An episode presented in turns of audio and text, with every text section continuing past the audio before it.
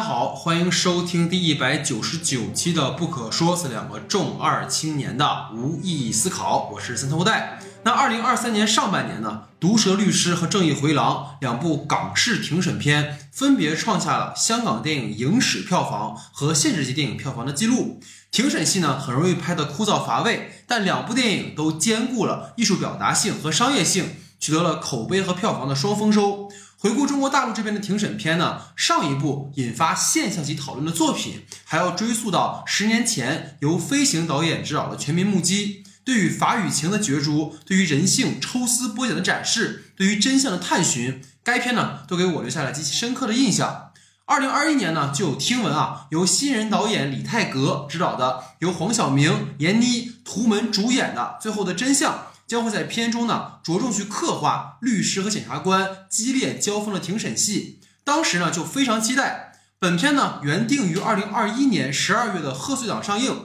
而后呢经历了屡次的撤档、重新再定档后，最后的真相终于在二零二三年的暑期档和大家见面。导演在最后的真相中呢，通过黄晓明饰演的丁义峰的视角，进入了一起呢按摩女杀人案当中。当角色身上的标签被一个个撕掉。当丁义峰不断深入到被告人金喜妹的世界中，那被掩盖在阴影中的真相才逐渐的暴露在了阳光之下。今天呢，我们很有幸的请到了电影《最后的真相》的导演李泰格和摄影张林科，让我们与二位呢一同聊一聊本片创作的台前幕后的那些事儿。从创作到生活，片中所指涉和想要传达给观众的，其实与当下息息相关。如果你有任何看过本片或者听完节目想跟我们分享的感受，欢迎在节目下方的评论区留言，也希望大家呢可以在最近走进影院支持一下本片。节目开始前，还需要多多关注我们的微信公众账号“播客不可说”。本周末的院线久违的精彩，有包括《第八个嫌疑人》《不虚此行》《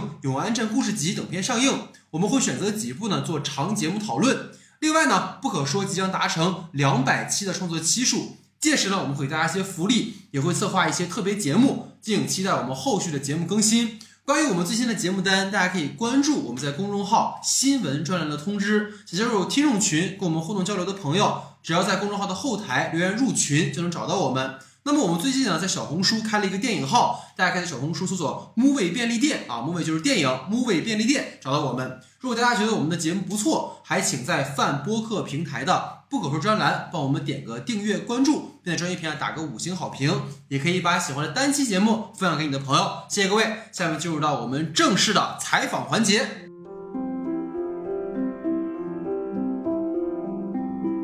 好，那我们的采访环节哈，请到了我们的导演跟摄影老师，跟大家打个招呼吧。不可说的听众朋友们，你们好，我是最后的真相导演李泰格，很开心今天来到这里跟大家聊关于这部电影的事情。欢迎导演哈，那摄影老师，不可说的听众朋友们，大家好，我是摄影张林科。对，就是摄影老师跟我们现在是这个跨洋连线，而现在在美国那边拍戏，所以说我们没有呃线下一起啊，所以可能会有一点联系上的一些小问题啊，那大家就是听个开心就好了哈。也是因为这个片子其实拍了有两年的时间嘛，从拍到现在播，然后也有很多的故事，然后其实是距离这个电影上映已经过了。可能半个多月的时间，但一直想跟导演啊，包括跟摄影老师去聊聊这个片子的一些内容。那第一个，我先问问导演吧，因为这个项目从缘起开始，当时什么原因让您对这个故事特别感兴趣，想吸引去拍这个故事？这个故事其实最开始的缘起是因为就这类题材，其实是因为我们的那个制片人廖三敏，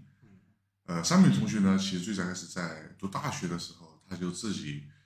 呃，跟拍过，其实有一个项目，就是拍相当于类型，也是一个纪录片，拍一个在云南那边的一个律师，叫做杨柱律师。杨柱律师也是一个刑辩律师，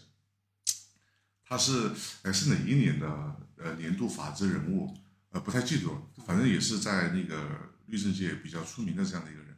跟拍他拍了很久，然后他就经历了很多那种就是案子，这个整个案子对人的刺激。就是那种戏剧性，其实比电影要大。就是对他跟我聊，对他的刺激其实挺大的。然后呢，他有个朋友叫邓骥，邓骥也是个编剧。后来他就跟邓骥撺掇说写，要不然写一个这样的题材。然后邓骥后来就拿了一个故事出来。然后这个时候，因为我跟他们也是朋友，然后上面就拿着故事给我看。哎，我觉得这个故事还挺有意思的，就一拍即合，然后就决定做这样一个题材。其实最开始是这么来的，就这个跟。他的呃成长经历是有关的，他对这样，因为经历过，看到过这样的事情，对这样的事情有触动，所以后来决定做电影之后呢，可能就是一个向内挖掘吧，触动自己的东西。其实孙老师制片老师他找到了这样的一个题材，是的是的去联系的。那这个过程当中，因为我看到他有很多的，就是可能有真实的原型嘛，因为刚才老师也说了嘛。那在真实你们拍的时候，是直接拿剧本去做了，还是说也会有一些参考？因为导演可能在实际拍的时候，包括对演员的指导啊，包括对整个场景的选择啊，可能也会有一些参考。当时有看到一些什么真实的故事吗？真实的故事，说实话还蛮多。那其实最主要的感受是来源于杨柱律师这个人，因为他也是我们片子的法律顾问，然后我们也也是有跟他深度交流过，就包括里面的一些其就是律律师该说的一些专业性术语，还有关于这个律师，就是我们这个主要叙事视角是丁一峰这个人嘛，这个律师他应该是一个什么样的人？说实话，在之前其实我对于律政行业的了解可能也是偏有刻板印象，我觉得他是一个那种精英阶层，就就中产以上嘛，嗯，他可能就是不太有那种就是接地气的那种，但这属于自己的刻板印象。因为我认识这个梁祝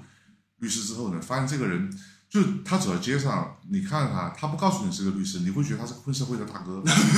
是很很很五对大，三粗的。膀大腰圆，五大三粗啊，剃个光头，戴个佛珠，然后整个人又很黝黑，然后那个他那个眼神又是属于那种比较有杀气，这样一瞪，哦，就觉得大哥大哥，知道知道到什么 对，就就差纹身的那种，然后他说话也是那种就是呃很接地气那种，就就就是不是那种就是咬文嚼字很直接这样的，哎，就会觉得这个点特别有意思，然后他会跟我们讲很多他的案例那些东西，就你根本就想象不到。就是一个律师，然后我觉得律师可能是那种很理性的那种人，他不是，他他信佛，然后他迷信，然后就是很多时候案子破不了那种那种冤案，他去给人家借了，是顶着很大的压力。然后是他是他托梦，托梦给他讲线索，然后他就去去找这些人，就找到就是好多次这样，就这个人身上充满了就是你对律师这个行业想象的那种不和谐的东西，但他就是一个很出名的律师，而且是年度法治人物。然后我就觉得这个东西特别有意思，然后他也讲了很多他入行以来的一些案例啊，那些案例就不细讲，因为太多太细了。所以就觉得，哎，呃，其实律师也是人，他跟我们就是，就跟机器梅和马中喜一样，就是我觉得得去挖，就是这些特殊行业心中的共性，这是触动观众的。所以当时跟他接触以来，包括我们去做了一些案中调查，去听那种真实的庭审的案例，也也比较有意思。就比如说去听那个，我们就是在重庆去听那个，就发现又在重庆，那个那个审判长跟两辩公诉方和辩辩护方都不像我们电影里看那种。他们上来直接直接讲方言，然后讲两句会本来很有情绪，然后会怼，会会怼，然后然后我觉得这当然，因为我们班上荧幕还是要有一个正确引导，就不能太写实了。对对对。那我觉得如果这个东西拍纪录片，肯定会比电影好看，然后所以也是要找一个平衡的东西放进去。那那如果当时在现场的是一个，比如说非重庆本地的，比如说被告或者原告，但是三个重庆本地的什么就是律师啊、检察官啊，是不是就会对他，们他们也会说方言是吧？说方言，然后那个不会说方言就会很吃亏。因为其他地方就像那个就是北方语系普通话为主嘛，嗯我们看那个庭审的录像嗯还是以普通话为主，可能也会有要求。而我们去听的那种几个听他的是讲方言，可能那个民事案件他也不是特别重，他可能也不会网上直播什么的，所以就是深刻的感受到一个人本主义，还是以以人的习惯、人的那种喜好来来来发生事情的。嗯嗯嗯，很有地方特色。啊是的是的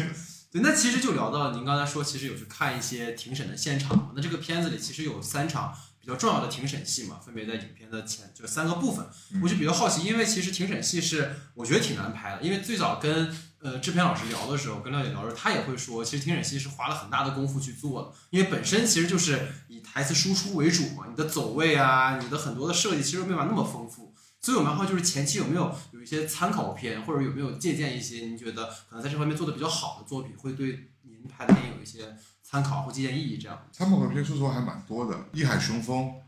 呃，也是是艾艾伦索金，加腾哥演那个，还有那个《费城往事》，什么辩护人，什么那个、呃呃控方证人那。对控方证人第第那个叫什么，就赤足一和那个啊，第三第三度嫌疑啊、人。第三度嫌疑人，什么带着庭审好杂呀！对，带着庭审内容的什么大地惊雷，呃，哦。芝加芝芝加哥七七君君子就就反正就都看了，就是因为首先是想从技术上就是找到那个，哎，人家是怎么拍的，先先先看一看，但就是看的很杂，看的很多，然后我发现其实你没办法从别人的那个里面找到一个适合我们这个、嗯。这个东西，只能自己去设计。当然，现在回过头来讲，我现在看，因为三年前拍的，我觉得还是有很多地方做的不太足，就是呃，比如说那个法庭稍微做大了点，嗯然后呃，我们一直在找一种人物的质感，但其实对于那个法庭呢，它有点有点那种样板式的那种东西，嗯。反正就是觉得现在看起来觉得棚位有点重，它不太能够帮到那个我们叙事的那个东西。但因为当时想的比较简单，就是我需要一个空间去做调度，嗯。然后公诉方一方，然后那个呃辩护人一方，然后中间是法官跟那个金喜妹被害人，嗯然后需要有个博弈，不管是从调度上面，呃走位上面，以及三次庭审的变化，其实三次庭审不同阶段在剧情当中，他的人物的那个力量对比是发生的变化。嗯就当时想法也比较简单嘛，嗯那现在回看来说，就是还是希望下次如果遇到类似的做得更好一点。啊，明白。所以这里其实也想问到摄影老师，因为这次在摄影的风格上，也想问有没有什么前期的参考？因为我看到这里面，在在我看到有一个应该是宣传的时候，就是小明哥他在第二次的诉讼当中，他有一个一镜到底的一段台词。但实际上，这段台词在后期我们成片里面是剪成了一个，就是一边他跟金喜妹去做一个所谓的逼迫式的证言，然后这边是他这个台词，就是做成了一个很讽刺的一个意味嘛。那当时现场的时候是一镜到底嘛，就蛮好奇摄影老师当时是呃有没有一些参考是第一，第二是在这个部分当时是怎么考虑、怎么设计的？当时也不太有什么参考，唯一说有一个参考的就是那个辩护人有个遗镜，但是其实他每他的这个整个调度，就是人的台词、人的状态，还有就是环境，和其他电影都不太一样，所以其实到后面几乎就没什么参考了。其实这个东西，我觉得这些技术手段都不是太重要吧。嗯嗯嗯就最后看这种技术手段都不太重要，而且我也看了那个什么他们剪出来那个宣传片儿，嗯裁成了，因为我们的画幅是二点五五比一，所以裁出来以后裁成了一个抖音的那个竖屏，就看着很怪。也有评论说看着晕，就裁成竖屏了之后，对对，他不知道在晃什么。明白明白，就是这次我们的设计就用变形宽银幕的广角这样去拍人，就把嗯人更多的放到那个环境里，然后用变形宽银幕又是短焦，离人的就是这种距离都很近，机器，然后去放在那个。因为做这个决定当时是和导演当时一块儿，因为我们看了剧本以后，就是感觉还是需要靠演员的戏感把剧本带活。嗯嗯，就是不然的话，怕他的情绪会平嘛，怕怕怕整个电影，因为它其实更多的不是一个激烈的事件，更但是更多的是讲人性里的一些东西，就是人的情感比较细腻的东西，所以其实很需要演员的表演去带这部电影，所以当时就做了这样一个选择，用变形宽银幕，而且是用变宽的偏广角一点的焦段去拍这部电影。其实我到现在也很好奇，这样出来的效果会大家看起来会怎么样？其实我觉得能够更强烈的感觉到演员的那种状态。我觉得尤其是一会儿还会聊到，就是这次闫妮老师饰演的金喜梅，其实给我真的冲击还挺大。就我觉得她的表演真的是可能经由影像的呈现，会让我很强烈的感觉到她每一场戏的那种情绪的变化，因为他其实前半段是要藏的嘛。他其实压抑着自己的那个真实的真相，然后他又要去，其实心里有千千万个想要去诉说的东西的那种情感的感受。我觉得这次通过影像，其实我是能很强烈的感受到。那其实摄影上我还有一个问题，因为刚才你也说这次主要是跟着角色走，或者是跟着演员的这种表演去走。那有没有哪场戏是您在拍的时候觉得比较困难的？因为从摄影上，我我印象比较深的其实是金喜妹的儿子的那个家，我觉得他那个家的设计还挺。就是挺特别的，我觉得，就他他因为他那个大窗户打进来那个光，然后整个的那个场景的构置，我其实蛮好奇摄影老师这次跟导演的沟通，包括是哪些戏您觉得是比较困难的事情？导演先说吧。没有不困难的戏，那个家其实我印象很深的一点，因为那个家我们是临时换的景，我们最开始找的不是就毛卫那个家，它不是一个那样子铁道旁边那个小屋子，对对对，它其实本来现在也不是铁道旁边的小屋子，我们是借了一个空间。最开始我们找的是一个一个趸船上面，就是那种停在江边，因为它那个环境我们是模拟了一个叫做三峡市的地方，那其实呃模拟的那个参考是重庆，嗯。可能是二十年前左右这样一个重庆，它旁边就有那种很多那种工业工业船停在那边，可能是代工或者说废弃的，他在上面找了个小屋子就躲在那里面。其实我们当时去付了几，可能也就是一两次，找了一个空间，觉得还蛮蛮有意思的，那个光打打出来，但是后来。因为它那个好像是呃江河管制，就对那个船船全部要清掉，但那个时候我们已经拍起来了，就没有时间，就就临时找找到一个那样的屋子。当时就是，其实那天我记得很清楚，我跟张老师两个人前面我们才拍了个三十六小时没有睡觉，啊，然后可能就睡了个四五个小时，就跑到现场去。第一次看景，就人有点麻，就人是空的，就是然后在那边之后他说怎么弄怎么弄怎么弄，哎，一想说，然后跟商我们一商量，就说不如这样子，就是因为主要是室内嘛，其实室内环境可能要给一到两个环境交代，嗯，然后怎么让，要不然这个环境就没意义。那我我我干嘛非要去切两个空景，说哎他家在这里，如果那个环境不发生交互的话，然后想说恰好哎铁轨就给了我们灵感，就说不然我们做一个这样子的光，嗯。然后呃，相当于说是跟黄金有勾连，而这个光可能在在室内发生剧情冲突的时候，也会起一些情绪上的作用。嗯，然后我们就这样子去做，其实也是比较临时的这样的一个东西。原来的设计其实是完全不一样，不是这样的。但是拍摄好像就有很多这种变数，其实你要随时去解释解释。嗯，陈岩老师呢？因为我之前拍别的，就相对来说资金比较充足的片子拍的更多一些。就这样说有点凡尔赛了，就有点过分。导演这边已经哭了，就是 就是，所以就这个片子，当时其实我们拍的时候，机器都是用的很老的一代产品，因为没有钱。就是我们现在机器已经用到 LF 了，在两年前，两年多前前，但是我们用的机器还是艾丽莎迷你，就是非常老的一款机器。就是我们机灯加起来的费用，就器材加人员所有的费用，还不足《流浪地球》我们一个月人员的工资。都差得很远，一个月的工资都差得很远，就整部戏，嗯，就是这这这个一个是就就是各方面制作的方面有有很多困难，第二个就是还是就是觉得可能我不知道是不是做文艺片这个体系和做商业片这个体系，可能这方面的一个融合会有很带来很大的会有可能一些相互的制制约吧，就是主要难难在。制作流程上面，嗯，其实你说片子本身，其实我们拍的话，其实应该不会觉得那么难。但是为什么每一场戏都那么难？可能需要对，就是因为我们本来是一个偏内心向、偏就是情感的一个东西，但是我们硬生生的要把它拍成一个商业品相的东西，所以就是就是有这样一个体量的矛盾。对，因为我看到您之前有参与《流浪地球》啊、《李焕英》啊什么，可能确实是。在不同的体量的作品里面，需要找到不同的适应的方式，可能也是一个过程。我觉得，嗯，然后下一个啊，其实我想特别好奇的是，这里面在看的时候，就我觉得，就是因为现在好像大家经历疫情三年之后，好像时间的感知已经发生了一种错乱。就是今天就在看完最后的真相的时候，我在回忆说，哎，今年上半年，去年就是黄子华的《毒舌律师》是什么时候的电影？然后想啊，是今年上半年的作品。然后好像过去过去了很久，对，感觉已经已经是十年前的事情。然后我就发现，其实当然，因为这两个电影其实无论拍的时间还是其实都隔了一段，但是我会觉得这两个角色有些相似的地方。对，因为黄子华饰演的那个律师，他也跟丁一峰一样，他们都曾经秉持着某种正义，然后都因为某次他们的选择，然后置入到人生的谷底，然后再通过一次诉讼去东山再起。然后这里面其实通过您刚才讲的这个点，就是他的原型。可能或者是说参考的那个律师的形象，就是那种特别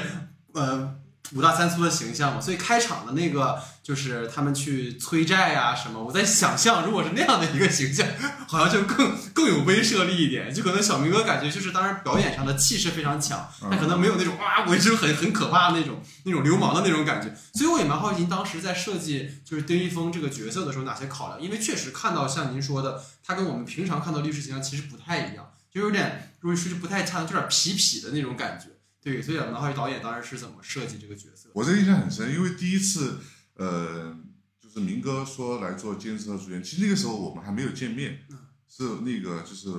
老板跟我们说，然后我们就马上要去见他。呃，我之前也不认识，我认识他，他不认识我，我不知道就是明哥具体是一个什么样的气质，他现在怎么样了，然后就跑到那个那个恰好是我记得是。呃，二零年的二零年的九月份还是十月份，是金鸡就跑到厦门去找他。到那个九月，我靠，他刚好就穿了一个裤衩子。然后他看到我进来，然后他本来要去穿衣服，他说不穿不穿，他给我看他现在这整个人的形象，啊，特别瘦。然后因为体质很低，那那个大块腹肌全部露在，哦，整个人就是那种就是给人感感觉很 sharp 那种感觉，哦，我就有点被那种就就亮到那种，就他瘦了之后，人们就有锋芒。然后我想说他是丁一峰，丁一峰有没有可能是这个样子？我操，就完全有可能这个样子。因为那个时候他在拍假发，假发也需要他瘦。然后他说：“他说，他说你看导演，我现在是这个样子，我我给你展现我的那那个那个样子。”然后我我印象很深，就是我觉得因为不太了解明哥的性格，然后我觉得他是一个特别直接、直率和外放的这样的一个人，然后可能就是有点那种所谓的硬汉的那种感觉，tough guy 那种感觉。但是，呃，下一刻他坐在那边开始穿衣服、化妆什么的，然后我就跟他聊人物，聊着聊他就开始哭了。就他在那边掉眼泪，然后我觉得这个人其实内心很柔软。嗯我当时里面就有那种，就有个那样参考，就我印象很深刻，就有有点像那个《怒火青春》里面那个文森特卡索就开场出来，啊，很瘦，全是肌肉，他自己对着镜子那边，你看，你单看这个场景，你不知道这个人是干嘛的。然后最开始我还给他搞点纹身，但纹身是假的哈，他先去讨债，就感觉像那种社会大哥那种很凶。然后讨完了之后，在在那个派出所里面，他老师在接他，在这边搓纹身。老师看你怎么现在会这样，假的假的，老师就他会有一个反差感。然后当然这个东西涉及到那个可能一些尺度的问题和一些篇幅的问题，没有去这样去弄。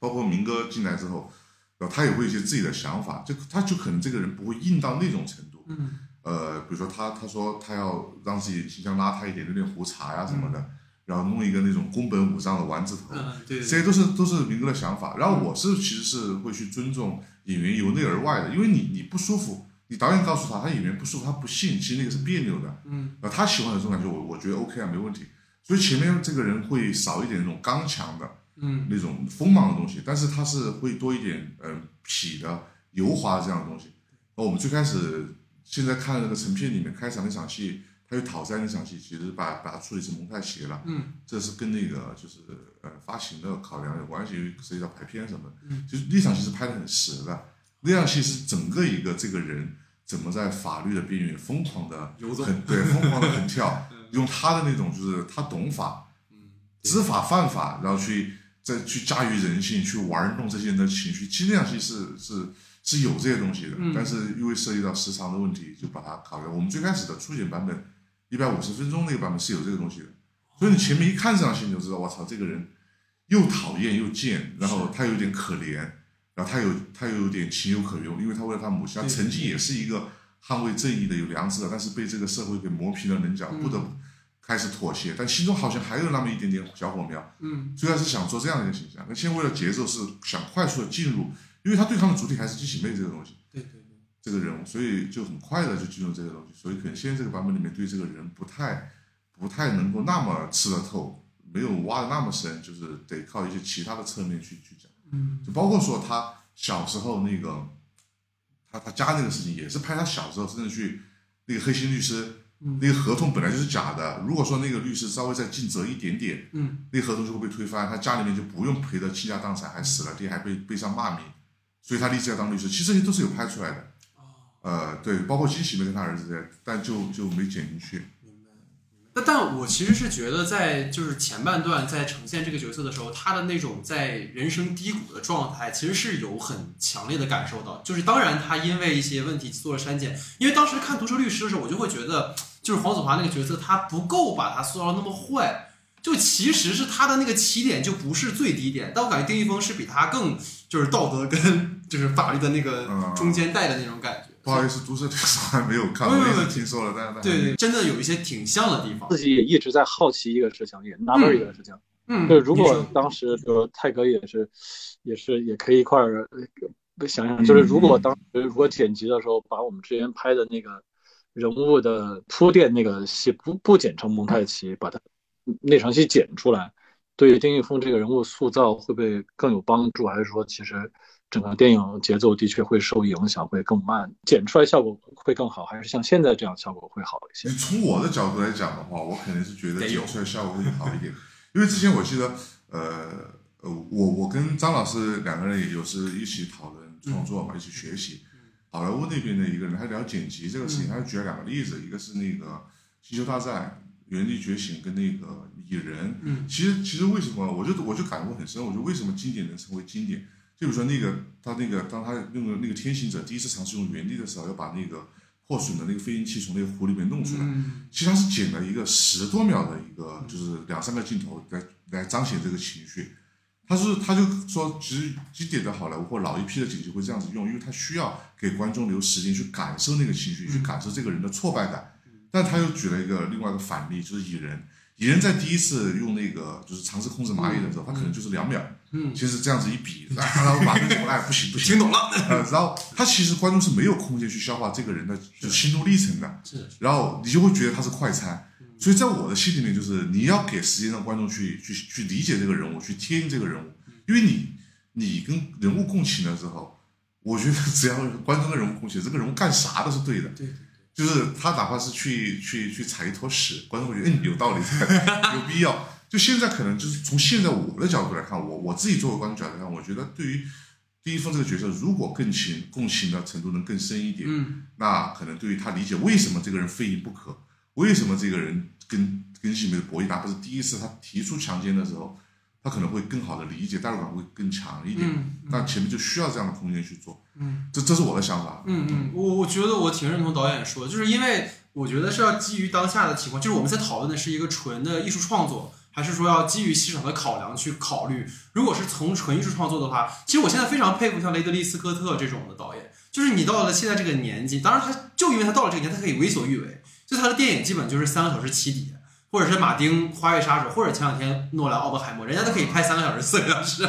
就是我会发现，真的是需要给人物足够多的一些铺垫。当然，有时候可能会说，你要给观众一些想象的空间呀，或者说今天的市场可能不能接受那么快的东西。但我觉得，你现在观众其实走进影院，主流的观众还是会去看一个故事，他到最后其实会挑的更多的是你故事的问题。那如果你没有给观众足够，尤其是像导演刚才说，给到他儿时的那个律师没有尽责这件事情。其实对于整个丁一峰的人物的塑造，我觉得会更丰满一些，因为人物那个建制的那个部分，其实需要把他的，比如说过去的一些前史的部分啊，他整个人物的那个状态，他才会对后面他的转变有一些促进作用。可能我的想法跟导演差不多。是，尤其是像那个张老师刚才也说了，就是我们面对是一个人物内心戏，他会纠拉扯纠葛的比较多的这个状态。其实我们最开始在剧本的时候。反复聊，尤其是在第一幕的时候，丁一峰这个人到底是一个什么样的状态？嗯，你说他是纯，就是就是我坏，我就为了翻身，为了钱不择手段。他又不是，因为他又看到了金星离这个案子，他他一直做的是他认为的善良的事情，他要的是结果正义。就是你作为一个边缘人群、底层人群，你别说不懂法了，你可能文化程度就是一个小学、初中的这个样子。我怎么才能告诉你？那个人他有可能对你做的行为就是强奸，嗯，你意识不到，嗯，你违背妇女意愿，我怎么去给你解释第二十款、第三条这种？我解释不清楚，所以我我对你做的事情就是善事。然后其次是我如果把这个东西翻盘的，做无罪辩护，我还能拉到好处，我为什么不做呢？所以他又是从他的心中的义理出发，又是从那个落地的那种务实的角度出发。但我觉得这种东西就是需要去去去呈现，因为他人性是很复杂的，人的动机是很综合的。所以他就需要空间。对，张老师呢？您觉得呢？其实最开始就是想拍，也是想拍丁一峰这个人，他其实是比较坚持的一个人。这样的人在重庆人里边，这种性格很多，包括导导演都有点这样的性格。他是一个比较轴的人。这次拍的时候，比如我们也选了很多，因为其实像我们拍其他商业片儿，拍了大量的这种调度镜头、运动镜头，其实拍的非常多。那为什么这次我就是我们选了一个相对来说比较安静的拍摄方式？就没有加那么多运动在里边。当然有两个因素，第一个，第一个的确是创作的时候我们就不想给他加很多运动，因为就是为了表现，就是让大家安安静静的去看这个戏的内容。因为一开始拍的时候并没有把它当成一个悬疑片在拍，其实它就是一个讲内心情感的这样一个故事。呃，而且它庭审的戏的内容也很多，然后人物细腻的情感的部分也很多。我觉得一加上很多运动，真的是像拍。悬疑片这样，比如说《七宗罪》或者是《搏击俱乐部》去拍这个电影，那这个戏观众是消化不了的。所以为什么我们这次没有做大量的调度？其实很多时候就是让大家去感受这个表演的质感。丁一峰他这个人本来就是一个重庆话叫怎么摇卵匠，就是很坚持一个人。然后他是一个相对来说可能有点轴的一个人，所以这也是机器为什么视听语言机器我们用大量的固定镜头去拍，呃，或者只带很轻微的运动。就没有做大调度，也有这样一个考虑，就是就想表现这个人的执着，包括打光也是。比如说，其实这个片子我们说要拍的，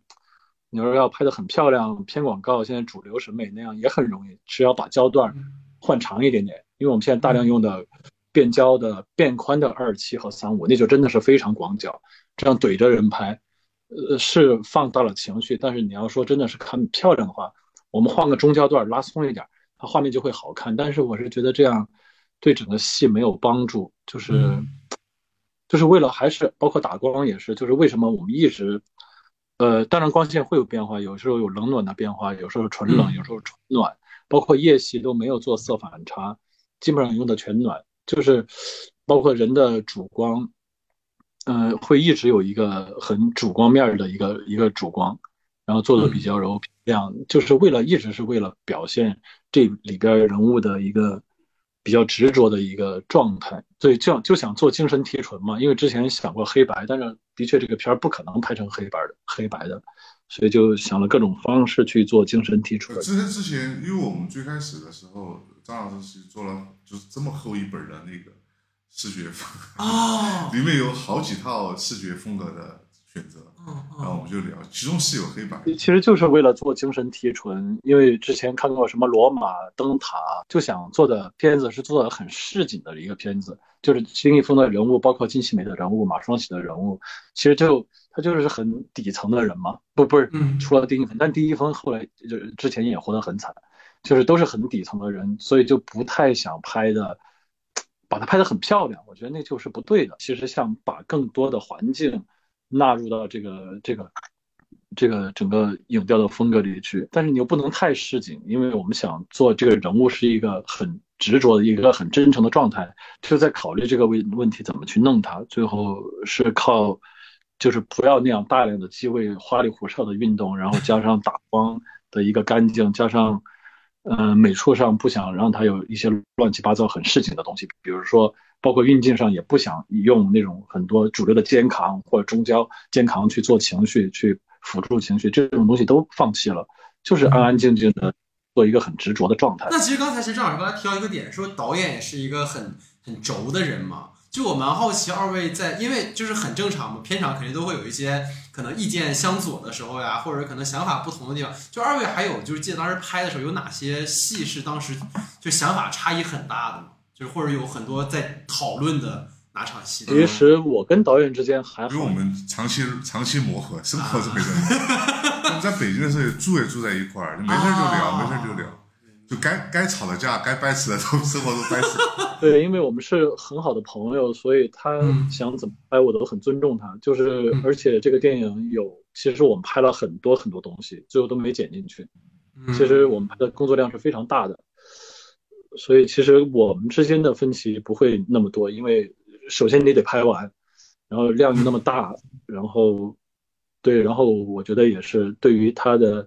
创作的信任和尊重吧。其实我跟他之间的争执会少很少。泰哥和演员之间想想要一些大家各自想要的东西，这方面可能消耗的。时间和精力，他们之间的东西故事会更多一些。所以你在旁边就是偷偷的拍，然后看导演吵，反正你。因为我那个我跟科儿之间很多年了，彼此也很了解。他是就从摄影指导这个岗位上，其实他本身这个人的审美是很高的，就是而且他他创作上面，我觉得有一种可能，呃，当然我接触摄影指导也也也不多哈，就不是说别人不好啊，就我能发现到他身上就是有那种就是我觉得呃。特别好的地方，尤其就是你看那个呃《流浪地球》，《流浪地球》的光影设计、视觉摄影是视觉设计是他做的，李焕英的分镜是他做的，光影也是他设计的。但这些幕后的可能就是呃大众不太知道，所以他在这方面的造诣是特别厉害的，所以也是一种彼此的信任和尊重。就当我们选选选择了用一种安静的方式去拍人物，就在表演身上的时候，其实在光影上面的时候，其实我是给不了。他的我只能说一个很模糊的大方向的想法，其实更多的东西是张老师在在在设计。所以所以其实可能接下来进入到下一个部分，因为其实也提到演员的部分嘛，我觉得这个片子里必须要提到就是里面的女性角色嘛。然后我会发现这里面其实呃金喜妹跟阚清子饰演的孙宇这两个人物其实非常的重要，因为会觉得孙宇在前半段至少在最后他们两个人在那个。呃演讲台下的见面之前，我会觉得孙宇一直代表的是法理嘛，他一直在站在法法律的这一边。然后金喜妹当然就是代表的是人情或者是人情感中更感性的部分。所以我也其实蛮好奇，就是对于这两个女性角色的设计吧。其实关于这个，对我而言，可能性别之差没有那么大。嗯这个因为我跟我有点那种所谓的臭直男有点关系哈，就我设计我不会有太多去考量，她如果说她是一个女孩儿，或者他是一个男人，他应该有什么样的区别变化。当然，姬喜梅这个人是会有的，因为我我我们是想找这个人，她首先是个母亲，而母爱这个东西是跟编剧有聊过的。其实呃，我们编剧就邓记有句话特别触动我，因为我是可能思维是偏理性的那种，我就觉得像毛卫这么一个可恶的孩子。就是为什么金喜梅还是愿意，就是为了他付出这一这么多东西，甚至连命都要付出去。然后我们当时聊聊聊半天，大家都沉默了。突然邓基想了一会儿，他说：“他母爱不应该是本能的吗？”哎，我一下子就被就被触到了那个感觉。我觉得对啊，就母爱是本能的，它是天生的，天生去赋予的那种纽带。它它不应该说是我需要，我们更别说我们要去创作一个东西来向观众证明说金喜金喜梅是爱那个嗯毛伟的，其实不用，因为你回想一下自己的经历，你你生活中你就是我们会去找那种东西说证明妈妈是爱我，不用，她从怀胎十月那么痛苦的把你生下来，我、嗯 我这样想哈、就就是这个东西就是与生俱来，我相信任何一个呃，就是当我们自己遇到危难的时候，我们的妈妈，尤其是妈妈，她会站出来保护我们，甚至愿意牺牲自己去保护我们，所以所以这个方面就是首先她不管是什么身份，她她首先是个母亲。这个点容易比较好找。然后关于孙宇这个角色呢，其实想做一个那种层次的，因为我们故事主体是是法庭上的东西，也是案子上的悬疑点的东西，人性呢也是关于生意史上的这种这种变这种揭露，所以就可能会有一点，我想说，哎，要关于丁一峰这样的一个人，我们要不要做一种所谓的传承精神？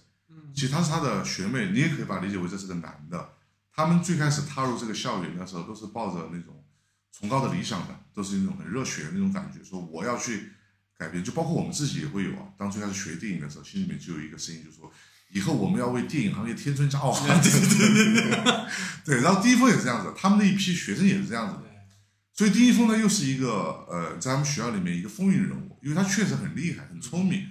不然他老师也不会这么重视他。就这么多年，看他混得不好，还来帮他。他的那种呃理想，也影响了很多学弟学妹们。嗯所以孙宇这个人，就是其实是一个被他这样影响的这样的一个人。所以进了社会之后，这么多年，丁一峰回过头会发现自己彷徨过，自己放下过。哎，但是我当年影响的那个人还在坚守。他反过来像一面镜子一样看到了自己，所以那个人会跟他说：“说你还是当年那个你，就会激起他曾经的那种，就找回曾经的那种那那种那种理想的东西，初心的东西。”那其实还是有个小伏笔，就是这是个女孩，她曾经是仰慕和崇拜过丁一峰的，对。他们之间是有那种暧昧的情愫的。对对对，但是就是不适合放进去了，就就你在那样的会会担心说有点突兀嘛，在那样的一个故事线走那样的一个地方，嗯。就包括说嗯吃面的那场戏的时候，第一次见面的时候，丁峰走掉了之后，他说好庭上见，庭上见，前面在那儿不着调不靠谱，连人家是谁都忘记了，但但是我是想说这个人其实把他记得很很深的嗯烙在心里面。所以后面是有一场是他走掉之后，准备上的那个小破车，孙宇在那边叫住了他。丁一峰，丁一峰一回头，突然想说什么，然后孙宇介于身份和那种对手之间的关系，他又说不出来，但是有那种感觉的，所以他说了一句，他说：“你这个事情啊，就是全世界你吃了很多苦，我知道，全世界觉得你做的错，我也知道，但是我想告诉你，你在我心中是做的没错的，你是这个，你是棒的。”啊，第一封突然觉得，哎，好像又被温暖带来，又被阳阳光普照到了，但是嗯他又碍于这种身份，他不能去回应，他也就愣了一下，就哦哦哦，他是想觉得 OK，哎，这是我对手，我也不知道你是谁了，为什么这么懂我？其实我是想埋一条这样线，但是好像我们从节节节奏上来讲，他会误导，也不是误导，反正就是让观众给的观众信息太多了，好像嗯跟这个案子也没有，所以就把它拿掉了。是想做，那这样子是其实是女性能带来的，包括她在庭上那种，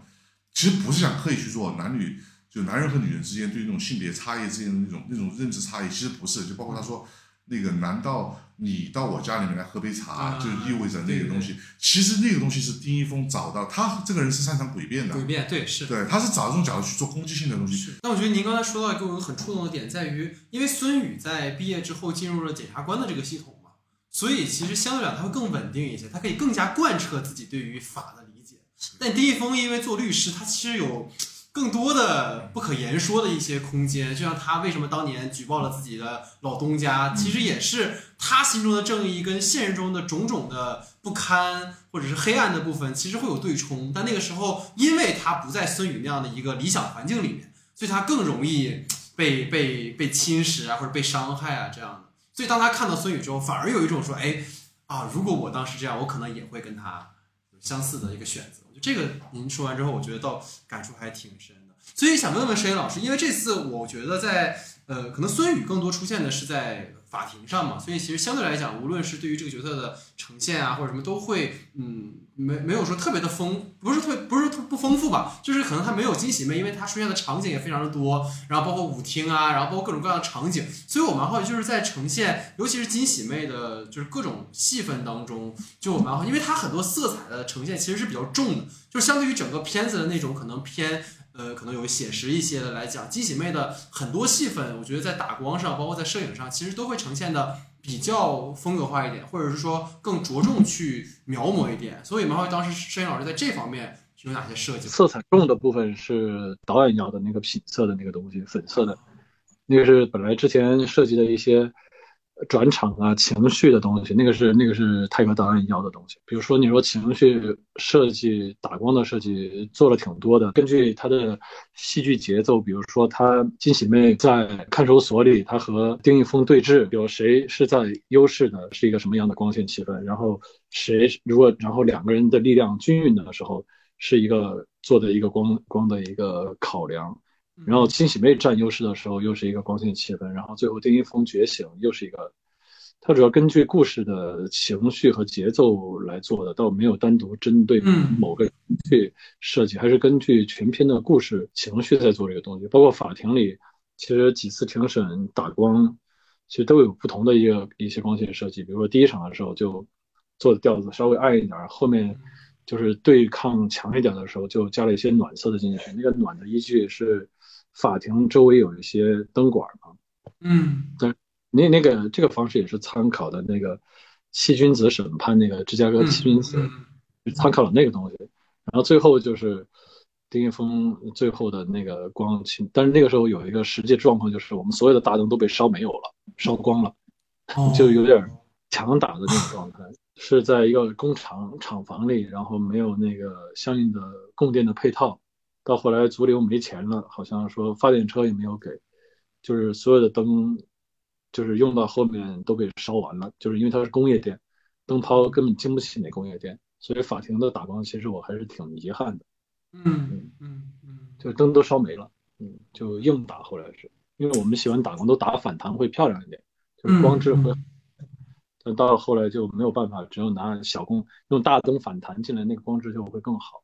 但是到后来也没有办法，就用小小灯指导。对，反正很多遗憾，就不这个这个只是其中很小。拍摄就是会有这种本来预期和计划的跟实际现场有诸多的这种变化的一些这种差异。其实我还想就是继续问嘛，因为可能聊到这里面的女性角色，我刚才也提到说，我觉得这次严妮老师的表演就让我觉得还挺。挺挺挺惊喜的，包括他的这种前刚才也提到这种克制的后面那种宣泄的，以及就当他就是最后醒过来之后，把丁一峰叫过来，那个整个人完全跟前面变了一个状态。就即使呃，我觉得可能不是那么完整的把这个人物所有的东西都讲清楚，但是他的每一次登场都让你相信这个人物。就像您刚才说的，他就像一个母狮子一样，他在保护自己的孩子，就他一定有那个强烈的的保护欲，那种牺牲感，我觉得这个都是很强烈的感觉到。然后我特别好奇的是，因为呃，摄影其实是在片场当中最接近演员，因为你要通过摄影机去拍摄。我其实蛮好奇，这次摄影老师，你有哪些呃表演的瞬间是让您感觉到哎当时印象很深刻的？就也不一定是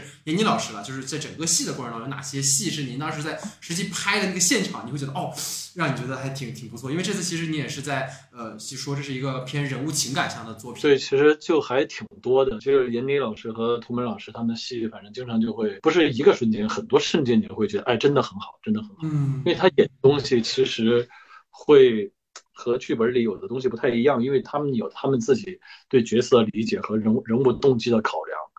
然后他出来的很多时候，那那种戏感呢，就你能够强烈的感觉到，就是这种好的演员，他通过监视器也好，通过屏幕也好，还是在现场看也好，就是他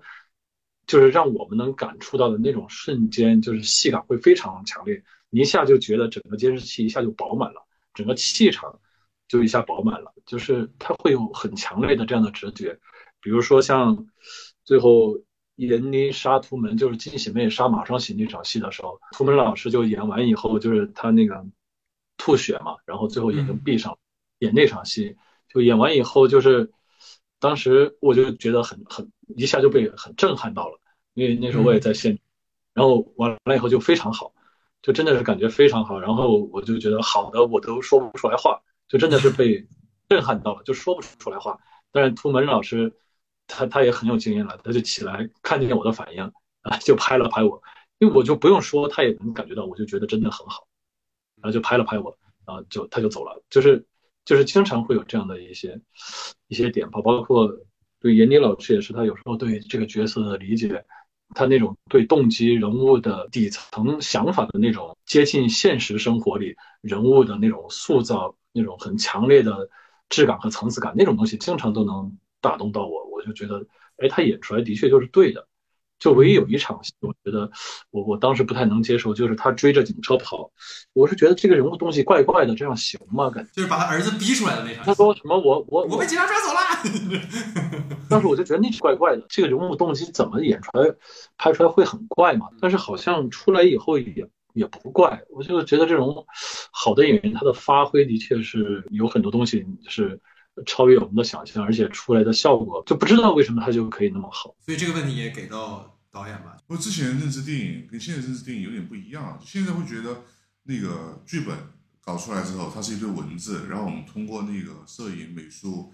呃，孵化到各个方面，然后把它呈现出来，变成视听，变成另外一种语言放在屏幕上去给观众看，到最后打动观众。其实真正打动观众，我觉得是人，就是演员。我觉得那东西特别重要，就这次感悟很深的也是，因为我之前没有跟这么优秀的演员合作过，这可能也算是我我方面的短板。我之前拍东西是更注重于自己脑海中的一个表达，所以在跟他们呃合作过程当中的时候，会会有很多时候是想法不太一样的，嗯，尤其是像李姐，那我回过头来就包括这次去路演，然后其实私底下跟李姐聊聊了很多，我是观察到李姐其实是一个很感性的人，嗯。他是她有些想法说不出来，然后我觉得这个东西很妙的点在于，其实有些东西你如果能变成语言或文字讲出来，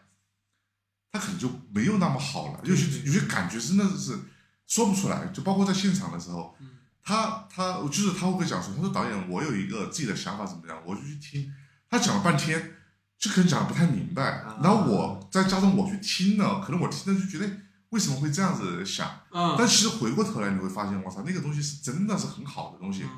所以我是我是我是领悟到一个事情，就不要先着急，不管是剧本阶段还是作为导演你自己脑子里面想的那个东西，不要把它框死了。嗯，一定要去留有空间，即使那个那个事情是你吃不准的，你也得去试一试，因为最后是演员演出来的，他理解的愤怒、理解的失望、悲伤。跟我们的文本阶段和导演心里想是不一样的。他如果那个东西出来是好的，就应该去接受，就做好呃演员的第一个观众。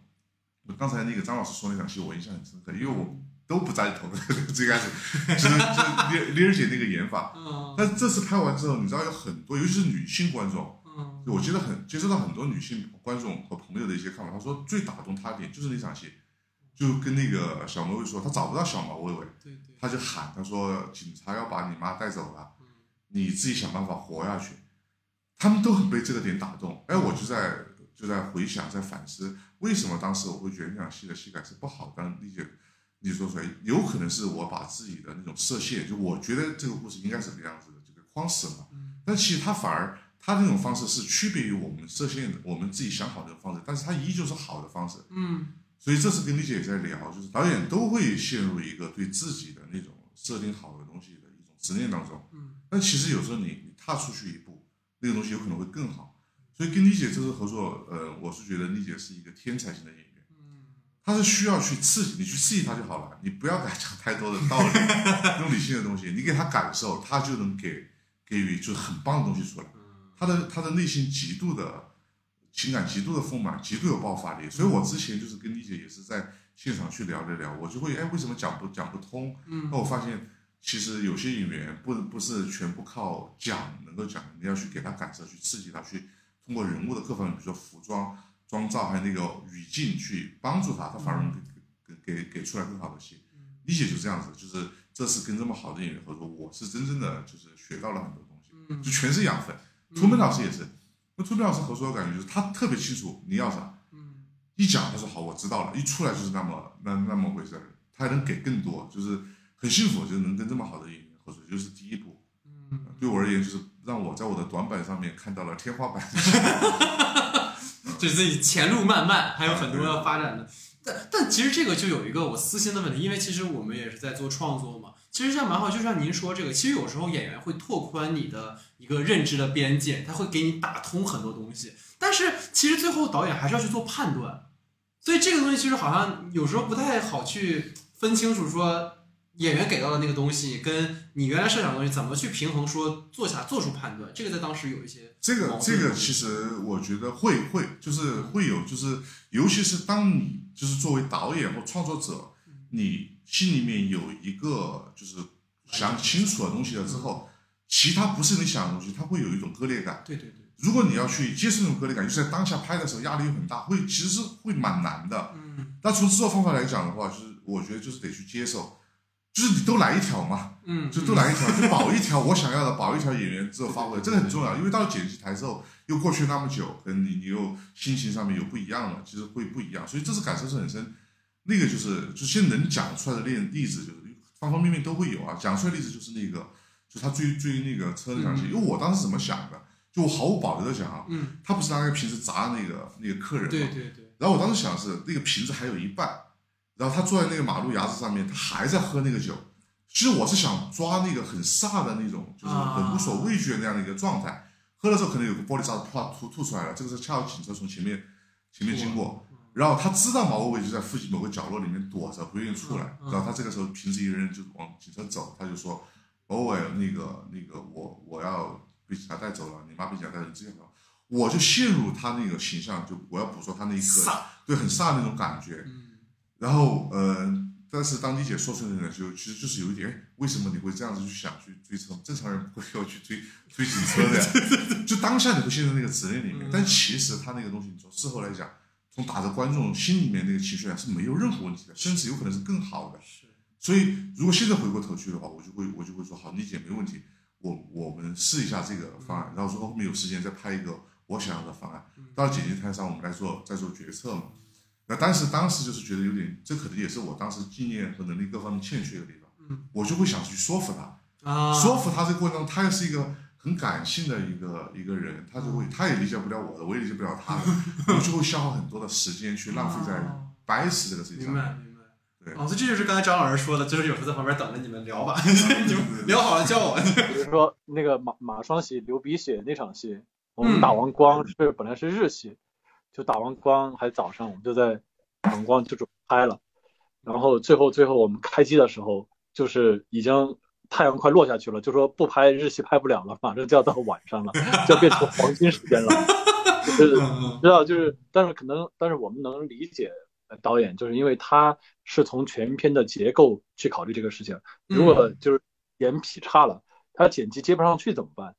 就是就是，所以这也是泰格当时一直在考虑的事情，就是那我这个故事还能不能成为一个完整的整体？因为我觉得很有意思的地方在于，导演这次在呈现嗯角色的时候有很多的方法，就包括呃我很好奇，就当时在拍那种手机的镜头的时候是用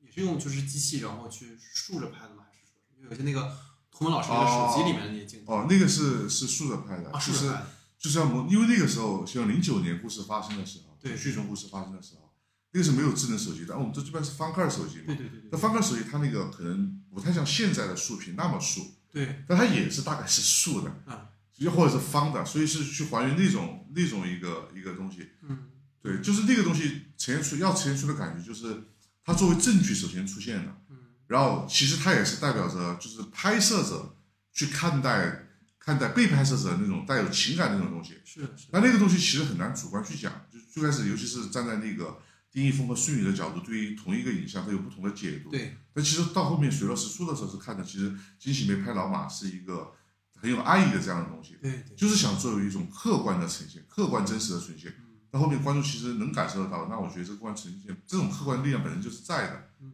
它就是有那种，就女孩子现在也是啊，没事拍拍拍。那个时候金喜梅也是，她她对马崇启是无比信任，嗯给她很多安全感，马崇启给她很多安全感，所以她拿出来就拍。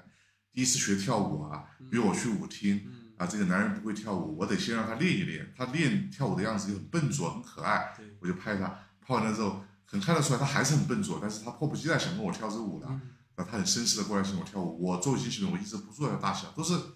我想找那种很自然的那种那种感觉。嗯就是嗯当当时机器就是很过来。对，因为我看片子里其实有很多，不管是手机的，还有那种监控的嘛。尤其是当时我记得是马双喜到医院去的时候，他离就基本上到生命的末尾的时候，有个监控拍他，好像跟金喜梅有点小冲突啊，这有很多这种不同的所谓媒介在拍摄，然后这些媒介又成为了在法庭上会成为有歧义的部分的一些设计，这个我觉得是很巧妙的。所以这个我特别想问摄影老师一个问题，因为这个事儿已经不是一天两天了嘛，就经常会讨论关于竖屏跟横屏，或者我们说不同的，就是就是因为现在大家都在看短视频比较多，包括现在宣传的时候，也短视频会比较多。我觉得很好奇，就是从您的角度看，就是您觉得，就是我们正常电影拍摄的横屏跟竖屏，除了我们在画幅比或者一些上的区别以外，在实际上您拍摄的时候会有什么不同吗？因为这次其实电影里有一些类似于这样的构图设计。其实这次倒没有太多关于手机就是竖屏该怎么去拍的一些设计，嗯就是完全就是模仿一个手机视角。嗯但是我是会觉得说，其实我自己还是，但是经常我也会想这个事情，就是嗯首先是竖屏其实不太好做运动，就是竖嗯屏拍摄它的一个画幅比的关系，就是竖的比横的更长，所以嗯就是它一个是一个反人类视角的一个东西，它可能更多的是在于它的便捷性，就是大家可能不太在乎视觉的时候，看看消息啊，看看快乐呀、刺激一些多巴胺的时候用这个东西。但是你当你要做一个表达的时候，我觉得竖屏这个东西，嗯也不是说不成立，但是它会有很多限制，可能没有办法像横就是一个正常的一个宽高比这样一个横一个一个画幅比，不管是一点九比一或者四比三，或者是二点三九、二点二点五五、二点六五，就不管是哪种画幅比，但是它横向能够给你的创作空间，我觉得还是会大很多比竖因为。这个跟问题感觉就是大家讨论了很久了，然后也没有一个定论，但是好像每一个就是老师们在实际创作中都会有不同的一些感受。对，所以其实接下来进入到一个呃，就整个在话题部分，我一个比较好奇的点，其实想问导演，包括摄影老师也可以就聊聊这个事儿，就因为刚才也提到说，导演在前期这个片子有参考像《第三度嫌疑人》这样的，可能是玉和导演所拍摄的这样的一个庭审片。我其实挺好奇的，就是因为施玉和导演他的一个作品就是关于原生家庭跟后天组建家庭这样的一种关系嘛。然后这次我其实，在电影里，因为你刚刚提到毛魏魏，我确实在这个电影里，我很很久没有在一个院线片里那么讨厌一个角色，就是我觉得就他像一个魔童一样，就感觉就是那个就是哪吒吃错药丸了的感觉，就就真的让我觉得很，这倒不是他的妆容上或者什么这些其实都能理解，因为每个人的经历，但他这状态太太。就太混账了的感觉，然后他妈妈又是一个那么爱他，然后其实图门老师饰演的，就是又是一个对他也很理解、很尊重的一个一个形象，所以我蛮好奇，您在这次呈现这种这两种关系，因为刚才提到说，其实金喜妹他们两个人和马双喜其实反而是更让你觉得更温暖的，但原生家庭好像无论是丁一峰的原生家庭，还是说金喜妹跟他儿子的关系，好像都会有一些冲突和一些不理解。其实我是这样，就是思考这个问题的，就其实从这个人的表象行为上来来讲，我觉得是有一些我自己的代入感在里面的。就原生家庭这个东西，其实对于那个人的影响会很大，尤其在小孩子，就当他心智还不太成熟，当他世界观、价值观开始建立是建立的时候，需要有人去引导，但没有，他可能会走向一个比较偏扭曲和负面的情况。但不过还好的地方就是，他这个所有的我们把它理解为变态的这种行为，其实他都是在一个成绩比较低的范畴里面，他不会去做一些性质特别严重的事情。是是，他顶多是跟他妈，就是，就是说可以这样理解，他为了气他妈，或者说在他妈那里刷到存在感。他可以做出一切行为，但仅限于他给他妈刷存在感。嗯，他不是不是要故意的去去伤害谁，就这个东西是我有一些自己的代入感在里面的，因为我就是一个原生家庭可能不那么健全的这样的一个人。我小时候经历过，也经过经历过一些事情，就比如说，呃呃，比如说我跟我妈之间吧，我我我我在我没有记忆的时候，我父父母就离异了。离异之后呢，我也没有跟着我妈或者我爸，我是跟着我爷爷奶奶。然后又跟着我姑姑、姑姑、姑父，就是，呃，我外公外婆，然后就是就是有点像吃百家饭那种感觉。但其实我特别清楚，我对我妈的依赖性是特别大的。然后每一次放那种，呃，比如读小学的时候放那种，呃，寒假、暑假的时候，我妈就会来来来找我玩儿，玩个那种一个礼拜、十天那种。那那个就是我那一年当中就最幸福，我觉得自己最幸福的时刻。因为你会看到，就是比如上学的时候，比如你人家都有爸爸妈妈，你没有。那那种依赖感呢？它其实会会扭曲的。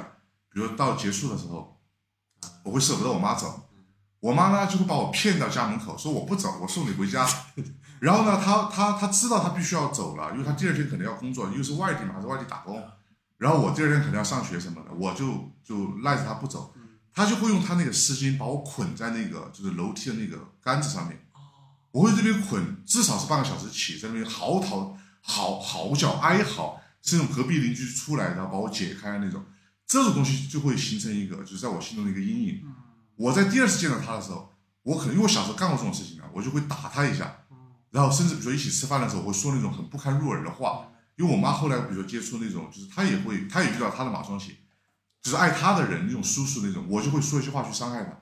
但是我我明白这种犯错是在我心智很不成熟的那种情况下，就说尤其是如果说我像打个比方像毛卫卫，他可能。他今天的痛苦可能比我还要深，他又是那样子的一个，他面对社会的排挤跟环境的格格不入也是更严重的，他那种心态就会就会过分扭曲。但其实其实从根源上来讲，他是想索取他的他妈妈的爱，但是他得不到，所以他用一种过分的过激的行为去去去找这种东西，嗯就包括他以前很多台词，就说你儿子都要死了，你还能跟你的客人坐在这边喝酒，他其实就是想就是换句话就是妈，你关心关心我我嘛，你。金喜妹也是一个不懂得怎么去教育孩子的这样的一个，你看他，他把他带到他的工作场景场所去，他以为我儿子受了委屈受了欺负，我帮你教训那个人。你看我妈，我我妈是爱你的吧，我替你出头了吧？但其实他不知道，在他那个十来岁、十岁左右的年纪，他自己被关进去了，哪怕是半年，这个半年这孩子怎么办？嗯，最需要陪伴、最需要教育的时候，他怎么办？他没有考虑过这种，所以他整个两个人的关系是畸形的。但彼此爱是本能的，所以就造就了这样的一个情况。但其实这个不是，就是对我们是也给他在这个恶魔的外表下面安了一对天使的翅膀的啊，也是没有放进去。就关于这个人，就是我们还是给这个是我们的另外编剧他做的一些设计和考量，因为他本身就是为什么我们会有一个烧伤的这样的设计，因为他自己这一块就是有烫伤的，也是来自于小时候的意外，他就会有一些代入，就关于他家庭里面的一些代入。他跟他的父亲和母亲之间也是这样的一个，但是我们都是像想要去让观众觉得这个人有的被拯救的这样的一个可能，有这样的价值，因为他小嘛，他爸妈也说他小，他不应该这样子，不应该死，他不应该面对这样的命运。我们两个老年人这样子了，我们愿意去换他的命，有这样的一些设计，但是也是有些遗憾，就是没没放进去，就包括他追求音乐梦想这样。对对对。唱的还挺好听的，其实。是，但但是也变成了一个现在作为一个剧情嫁接的这样的一个对对对，我原家庭有问题，我身边的朋友也会有这种，他们也有这种组合家庭的，是，但是他们被治愈的特别好，嗯，所以我是看了一种可能性，就是，呃，比如说他不是骑摩托车送那个刘碧雪之后，在那个稻田对对对，他们三个人去，其实他就是一种一种有点那种隐喻色彩的，就是他们其实有可能。是会对变成那样的一个状态，其乐融融，然后毛毛尾也被治愈，他改变一下自己，然后金喜妹和马文熙也稳定下来，他们有可能是过上一个就是，当然有可能是在另外一个平行宇宙了，是是过上这样的一个幸福生活的东西。泰哥还是在说，哎，我们不能把他毛卫拍的太坏了，不然的话观众没法。嗯所以其实还东西，但是后来因为也是篇幅或者是剪辑的考虑，呃，我我补充一个、啊一个点啊，我觉得这个点其实还蛮重要的，就关于毛卫那个伤是怎么来的。对对对，这其实我想问，我有是是删掉了还是说就是是删掉了。对其实他是是金喜妹，在她应该是十九岁的时候就生了毛伟，她从村里面出来，嗯嫁给他们当地的一个赌汉。其实那个时候她也她也憧憬爱情，但她不知道，就是有点那种就是安排婚姻那种。然后嗯嫁了之后发现这个人脾气又不好，打她，而且还嗜赌。但是那个时候已经怀了毛伟了。嗯后来这个人欠了一屁股债，金喜妹是跑到了城里面，没有文化的，年纪又轻的，不谙世事的这样一个女女人，一个母年轻母亲带着一个孩子，她是活不下去的。是她其实打了一段时间工，她她她是想那个想想想死的，带着孩子去自杀，放煤气那种。但是毛伟小嘛，起夜的时候不小心把煤气点燃了，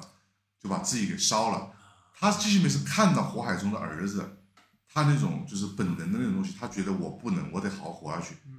然后他就把儿子救了，然后就打消了那个就是自杀念头。从那一刻开始，不管生活多么糟糕，面对什么样的痛苦，他都决定要好好活下去。所以他就干一些三教九流的事情啊，嗯就要就要专心养养活孩子啊。但毛卫卫是不理解这个东西的，他连这个事情都不知道，是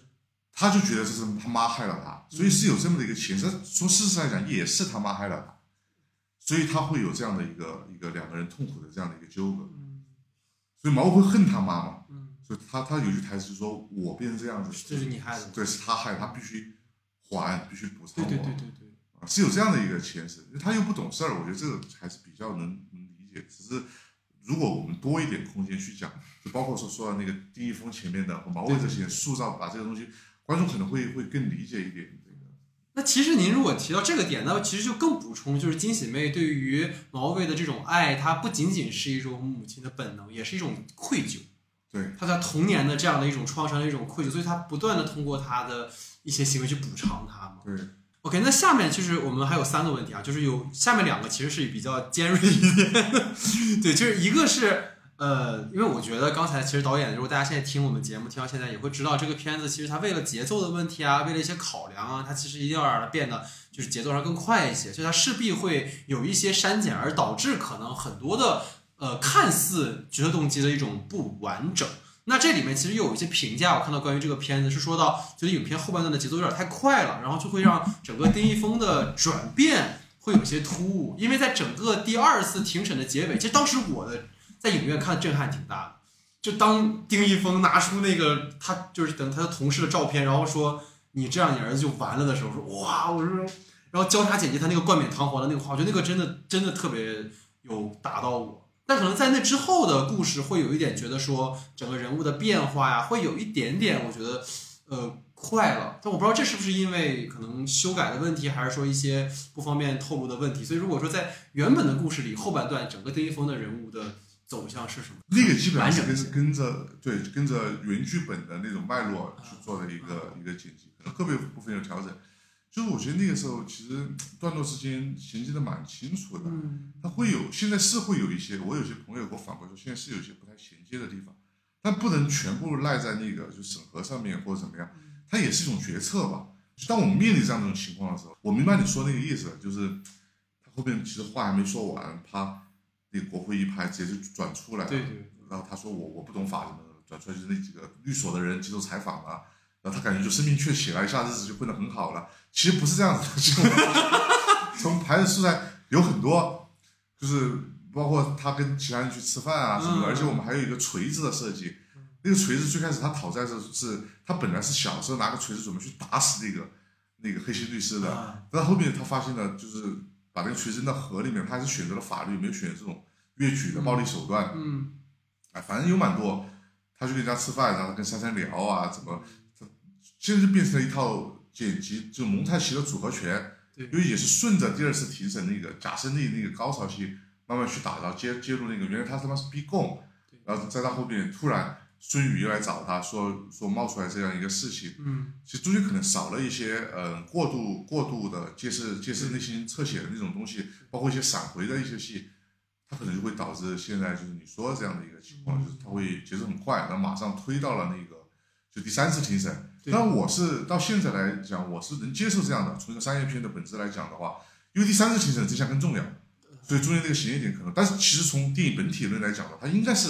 缓下来让观众去消化那个东西的。是因为就是等于说，其实，在伪胜利之后就进入灵魂暗夜了嘛，可能。对但是灵魂暗夜就是嘚儿，对对对对 因因为其实，在就是假胜利之后，他得到的一个结果是他能把他妈妈送到养老院了。嗯，所以在那之后，我会觉得，哎，那他其实已经得到了他现实中一个很重要的满足嘛。那他怎么会放弃这件事情？当然是为了公益，是为了正义，但是可能这个中间可能还有一些是需要去叠进是的，就包括说他他他那个这个也涉及到说，感觉中间他这个灵魂暗夜之后，他自我消化太快了，他好像没有想清楚，把自己弄进去了。然后对把他妈也没人管了，对对。但其实我们都是有拍这种东西的，啊，就最后他妈是孙宇在帮他照顾他妈，啊，孙宇就是他追他自己追的那场庭审的时候，其实孙宇他孙宇也不是公诉方了，孙宇其实是去养老院去看他妈，他妈看着电视中的那个丁一峰，他已经不太不记得不记不认得这个是他儿子，他妈会跟他电影电视里说，哎，他说我儿子也是律师啊，而且我是儿子是个很好的律师，然后孙宇看着电视中其实就是丁一峰，他会他妈讲在照顾他妈，他说对你儿子是个很好的律师，然后再进到转场进到那场戏的那个里面，那就合理了。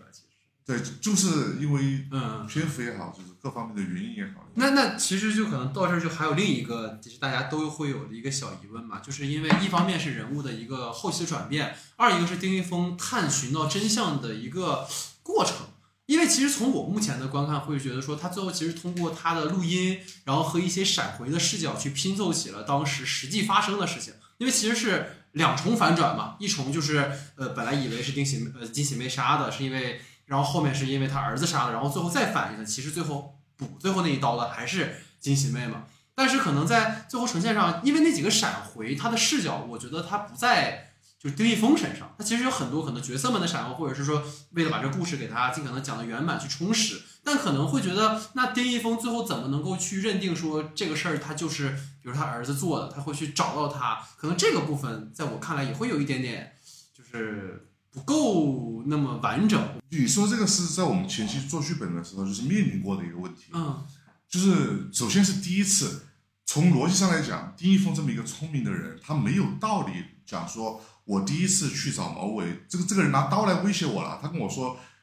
那个季喜梅是冤枉的，嗯。我现在他已经从，就是他的那种嫌疑顺位已经已经快要超越季喜梅了，我去找他，我把他绑在那边逼供，说到底怎么回事？嗯从逻辑上讲，第一峰这么一个厉害的人，他不可能放过毛伟这条线索的。那我们第一个要认为就是他必须得放下毛伟这个线索，毛伟要跟他讲说他他注意力必须得回到金喜妹本身的这样要挖掘的秘密身上来。然后第二次去找的时候，其实都是来源于我我们从我我就不能从逻辑上来去去讲这个东西，因为从逻辑上是过不去的。嗯那我们真凶在第一幕就出现了。嗯然后第一次提审结束，真凶出现，那这个这个这个焦点是集中在毛伟身上了，就不能这样子做。对对这个东西就他跟处理成第二次他想起毛伟这条线索其实是一致的，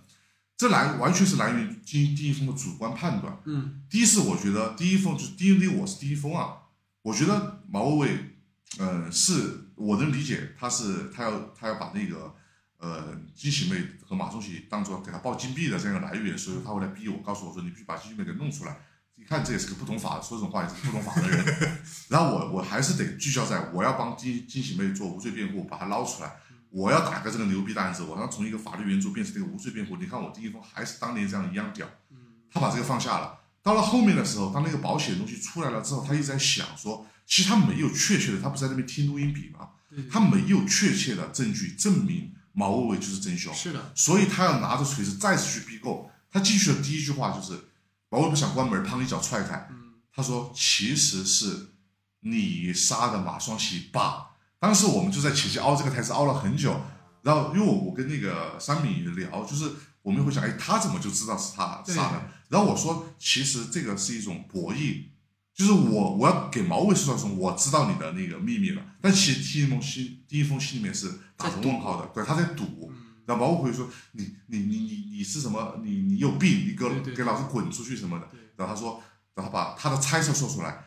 你打死了马双喜，金喜梅为了救你的命，那个顶替你，嗯。给你顶罪什么的，嗯。然后说去自首，然后毛伟就就就发飙了嘛，就嗯。他那个心性也不稳定，然后被丁一峰打倒在地，说你打死我吧，丁一峰不是三锤嘛，对对对，锤完了之后才说告诉我那天晚上到底发生了什么，然后后面有个转场就是他到了那个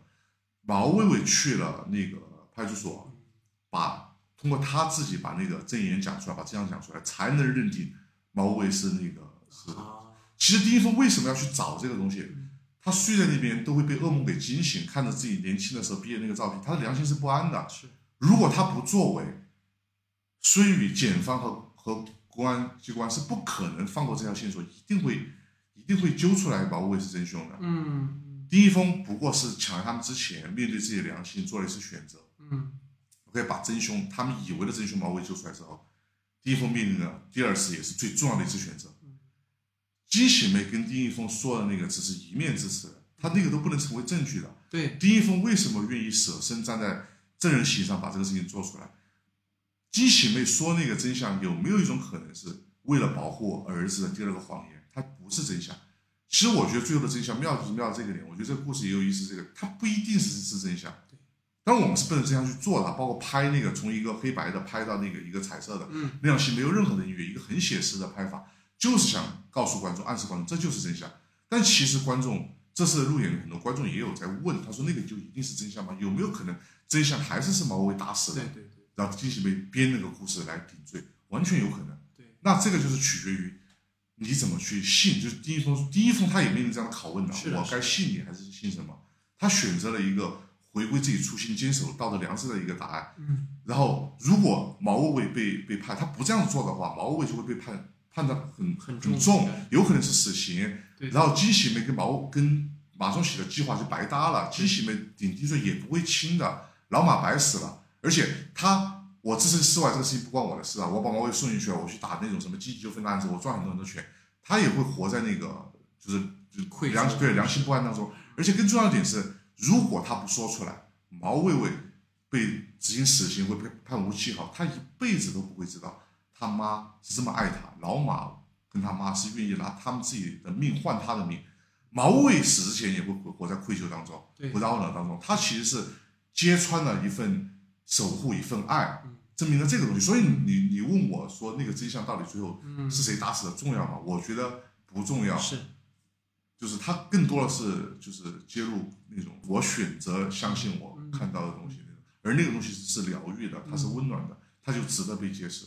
这是也是一个核心点因为我其实就看到这个，因为我想到您刚才说到，就是今年还有上半年那个就《正义回廊》啊！有看哇，那个真的太太猛了！到最后你都在想，哦到底他对到底是那个人真的是坏人，他真的是在装疯还是真疯吗？那种感觉。其实无论就这类电影，就很容易让观众去开放式的想象，说是相信什么。是，就最开始我们的故事这样去写的时候，我就觉得这个东西很妙，他就让我想起我之前很喜欢的两个电影，一个是这个《少年派嗯》和那个《K 星一刻》，它的结尾都是这样子的呀。嗯嗯，你可以怀疑我是个精神病人，你可以说我是吃了我妈，或者吃了吃了很多人活下来，你也可以选择相信一个充满疗愈色彩的这样的一个童话嗯童话感的这样的一个故事。其实我们在生活中都是这样子的，这个世界你觉得是黑暗，你可以把它想得很复杂，你也可以觉得它很简单，充满了正能量。我我觉得人人生就是这样子的，就取决于就是你怎么去选择你的生活态度。对，所以所以其实我觉得就可以过到我我今天我的最后一个特别想问您的，就是这个电影里面，其实刚才你也提到，它有很多的人。这个人的意思是，他不只是我们日常生活中会经常看到的人，会有一些被我们打上标签的人，比如说按摩妹这样的形象，或者是一个一个在一登场非常暴躁的一个老年人，一个可能我们所谓的按摩的按摩客或者这样的一个身份。所以我蛮好奇，就是包括对于这种无良律师，特别好奇就是就是说，您在写这些角色的时候，有考虑去怎么去撕出他们的标签嘛？就是因为其实类型片，当然刚才申影老师讲，我们是可能更多的是偏人物感情向的这样的一个节奏比较慢的作品，但是类型片可能有时候会强调的是典型人物嘛。所以我们无论是可能他是一个性工作者也好，他是一个律师也好，都会很明确。但这个片子我会看到很多个撕掉标签的过程，而这个其实像您说，就是它没有一个一定的标准答案嘛。所以这是不是也是您在一开始看到这个剧本很感兴趣，包括在最后想要传达给观众的？其实最开始从剧本出来的时候，刚才张老师他也有聊过，其实我们我们面对的是一个，他会揭露人性复杂面，就是就是，因为像像一些很类型化的电影啊，其实你你你会看到很多角色，他的他的动机其实是相对比较简单单一的嘛，那个不是坏事啊，因为因为类型片里看点可能会会很丰富，不只是看人。嗯那我们这个故事它有很多人的很多面，他那个动机、内心情感也是很复合的。但我们最后选择一个商业的方式、商业类型的方式去做这个东西，所以对于我而言，它就是从一个复杂要做一个简单的、简单的过程。我我是很希望，就是说，其实大家看到是冰山的一角，它其实下面还有很多东西支撑出来的一个表象。但是我通过作为观众，我通过这个表现，我能品味到很多东西。嗯，就比如像金喜梅，她其实是有她年轻的时候很美的一个是一个时候，她有风情万种那一面。但最开始观众接触的时候，这是一个那种不苟言笑，好像就是好好像这个人为什么不要律师，带着这种谜题的一个那种就是嗯。脾气很臭的那样的一个嗯。女人这种形象，你需要一点点去揭露那些那些东西，那些侧面的东西，反而会会帮助观众去 get 到的那种复杂面，他会觉得哇，这是人，即使是呃边缘人物是按摩女是小姐，她也有很复杂人性，她不仅是小姐，她也是一个母亲，她也是一个情人，她现在更是一个呃要守护秘密的这样一个卫道者的这样的一种感觉的东西。它会有很很很，这个我觉得都是剧情上面赋予的，因为我们有空间去展现这么多面。呃，就像刚才我们所说的那种遗憾的东西也好，丁一峰的遗憾，没有更多的侧写，毛伟的遗憾也好，我们有空间去展现这个金喜梅和马双喜，那这也是优势嘛，这个题材和这个故事的优势。马双喜也是一样的，最开始我记得很清楚，涂明老师聊的时候也是。就我我我觉得这个人就是让我想到是我认知当中的父辈的那种形象，嗯就我们那种父辈，就是他不像我跟我父亲的关系就没有话那么多，他有时候脾气臭的像一块石石头一样，嗯就那种我跟涂老师讲，就是一个那种就是摆了很久的那石头，上面啥都有，嗯有那种鸟粪，有有苔藓尘土，对，有嗯苔藓被太阳烤得很干，你看着这个石头你就不舒服，那那个味道就不舒服。是马主席往那儿一杵，给你一个眼神，就是那种感觉。嗯他说他完全能懂那个东西，但是很好的地方就在于，涂本老师骨子里面呢，其实就是一个特别特别温柔的人。他那种爱呀、就是这种东西包裹不住的，所以这个就是很妙的东西，它恰好能满足我对人性的那种想象的。它不是一个单一面，它是很多面。我会上一秒给你，因为我跟涂本老师也是那个，就是在现场也有起过冲突，就是比如说就拍拍一场戏，就是就是拍了两条三条，其实那场戏其实很难。我们拍的时候也拍了一分钟加两分钟，他的表演过程调度也相对比较复杂。然后拍完第，我还想有第三条，因为我作为新导演，我会有不安的地方。我觉得第三条会不会薄一条或者怎么怎么样？我就跟涂明老师讲，涂明老师就生气了，啊，他就说：“哎呀，哪有你这样子拍的？你新导演要这么 就就是然后然后但是后面，然后我就去就就去就去哄他嘛，我说哎老爷子怎么样，来一条来一条嘛。然后他马上就是他其实不是想真的想凶我或针对我什么样子，他其实想告诉我说没必要，其实那几条已经很好了什么什么的。但后面他那个爱一下子把我包裹了，他会拍着我背跟我笑，他说：“哎呀，没关系没关系，我真 的累了，然后我们再来一条再来一条。”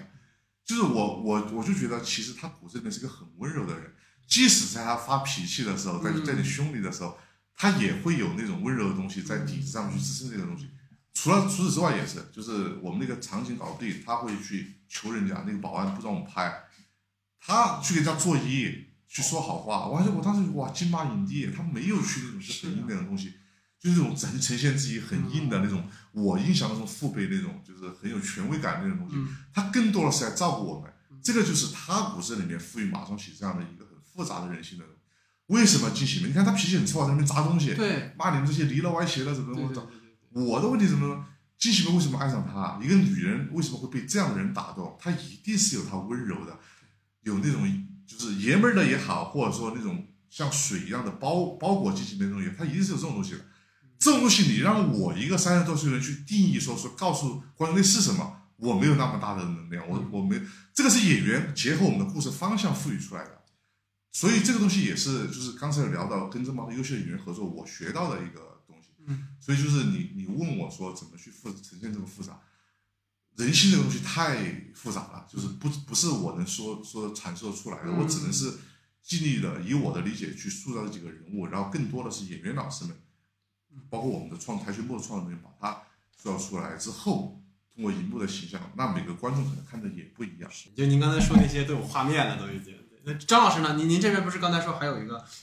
想跟我们一起聊聊的？问一个，比如说从旁观者就是的角度来看这个事情，像您觉得，比如说这个故事，如果更多的篇幅如果放在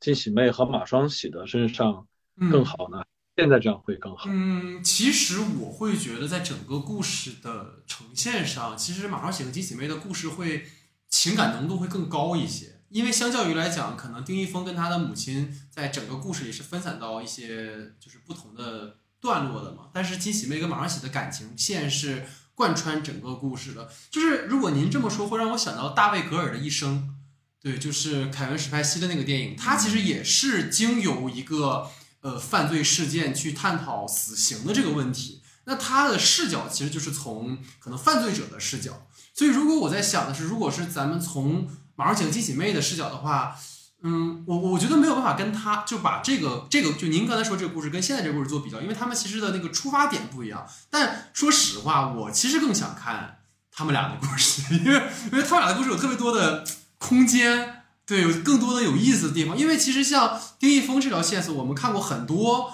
类似的就是这种律师的一些故事嘛，但可能就比如说一个。呃，所谓按摩妹跟一个老年人，尤其是前两天那个《我爱你》的那个，就是韩延导演那个电影，它也是具有老年人的情感生活。然后这两天我看有一个也是东亚的一个讲老年人的性生活的这样的一个故事，就会发现这种其实是很稀缺的。然后同时又是一些被我们过去标签化的人，他们的像导演刚才说的这种复杂性的部分，其实我会更想看。就我个人啊，我觉得那个故事可能会更有更有意思一些，或者空间会更大，因为我们都知道在。可能我们的语境里面，你讲一个跟法律相关的故事，它一定会有一些框架在。但如果是那样的一个更聚焦于人的情感的部分，也许它的空间，无论是给导演还是给整个团队，都会更多一点。嗯，就是可能这个和谁的演技好，谁的演技相对来说弱一点还没关系。那比如说，那比如说，那你看到就是金喜妹和马双喜，你觉得他们之间是爱情吗？还是其实是另外一种情绪？或者是亲情嘛，或者是一种相互寄托生存的一个两个像生物体，它可能也不是爱情。你你会怎么看他们这个东西？每一代人对于感情的观念其实差别很大，就是我觉得这也是今天在讨论最后的真相的时候，其实因为我们就就咱们就就就任意聊，到时候我可以后期再剪，因为我们的听众群里会有朋友去说，因为当然大家可能刚看完芭比。然后又看最后的真相，大家会觉得说：“哎呀，这里怎么感觉这个金喜妹她怎么就又是一个依附于男性的这样的一个一个形象？”但是我恰恰会觉得这就是不同代际之间的观念的不同，就是像刚才导演讲的，就是以金喜妹的那一代，或者是马双喜那一代人，他们在那样的一个物质生活的条件和他们对于性别的认知的那个当下。他们的对于感情的观念也好，或者对于人的理解也好，跟今天我们可能说接受了更多的女性主义或者更多的性别议题的方向，其实差别非常大。所以说，如果单纯定义说爱情或怎么样，我更觉得是我个人非常理解金喜妹的一个选择，就是她的无论是身份、职业，她一定会为人贴标签。然后她又是带着一个孩子，这个孩子又是一个我们说这样的一个状态。但她当她遇到了一个能够完全包容她的人。就是其他人跟金喜妹可能都是一个利益的关系，或者说我我我消费，然后你来为我提供服务的这样一个关系。但当他遇到一个完全对他是完全打开、完全包容，然后付出一切的时候，我觉得那种感情是超越了两性的那种激情的爱情，我觉得更倾向于一种亲情的状态，或者是倾向于一种就是人的感情的一种更普世的状态。因为我会。想象的点是我们家也有老人嘛，因为我姥爷就是我姥姥也是在我很小的时候就去世了。然后我姥爷就是前些年身体还非常健康的时候，就是还会有三角恋，就是就是这些老年人们的生活其实非常的丰富，就是对，而且他们其实不在乎什么，就是爱情的激烈。因为我当时姥爷讲过一个特我印象就特别有电影感的一个画面，他说他跟那个姥姥的约会就是呃，可能比如说我姥爷在朝阳区，然后那个姥姥在房山。然后那个姥姥会每每周的三，然后姥姥从房山坐地铁来到朝阳区，他们俩呢会在朝阳公园旁边的一家馄饨店吃一顿午饭，然后吃完午饭之后，他们去朝阳公园溜达一圈之后，姥爷把这个姥姥送到地铁站，姥姥回去。每周三都是这么一个中午固定的馄饨馆，下午固定的公园，就是这种感情。所以我我我觉得在这个电影里面的这种呈现两个人的关系。的那种相互的依偎，那种相互的港湾式的东西，我觉得是一种亲情式的，或者是一种人和人之间的陪伴的需求。我觉得倒是这种感觉我会更强烈一些。啊，了解。突然感觉就哎，采访对象变了。那您说，嗯，因为我因为一直在我上映也没有在国内，然后现在也一直有朋友聊这些这些东西，所以其实我也挺听一听大家对这个东西的看法。好，我最后有个私人问题，就是现在看这个片子的时候，比如说，嗯。我我就是比如说用了一个那么安静的方法，然后用一个广角拍人的近景这样一个方法来拍这个电影，就是你会觉得，但是它宣传又是一个悬疑片或者商业性的嗯东西，嗯嗯嗯，你觉得处理这种东西会有矛盾感吗？就是你觉得这种，就是就是客观真实的 想知道一下，比如大家对这个感受是什么？就是我在想，那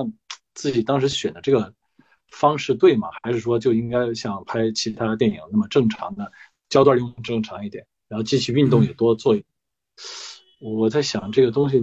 怎么会，大家观感是什么？怎么会更好就？我觉得，因为今年暑期档的时候，也就是像像就消失了他呀、孤注一掷啊，其实也都是主打着犯罪类型嘛，他们可能拍法就更加，我们说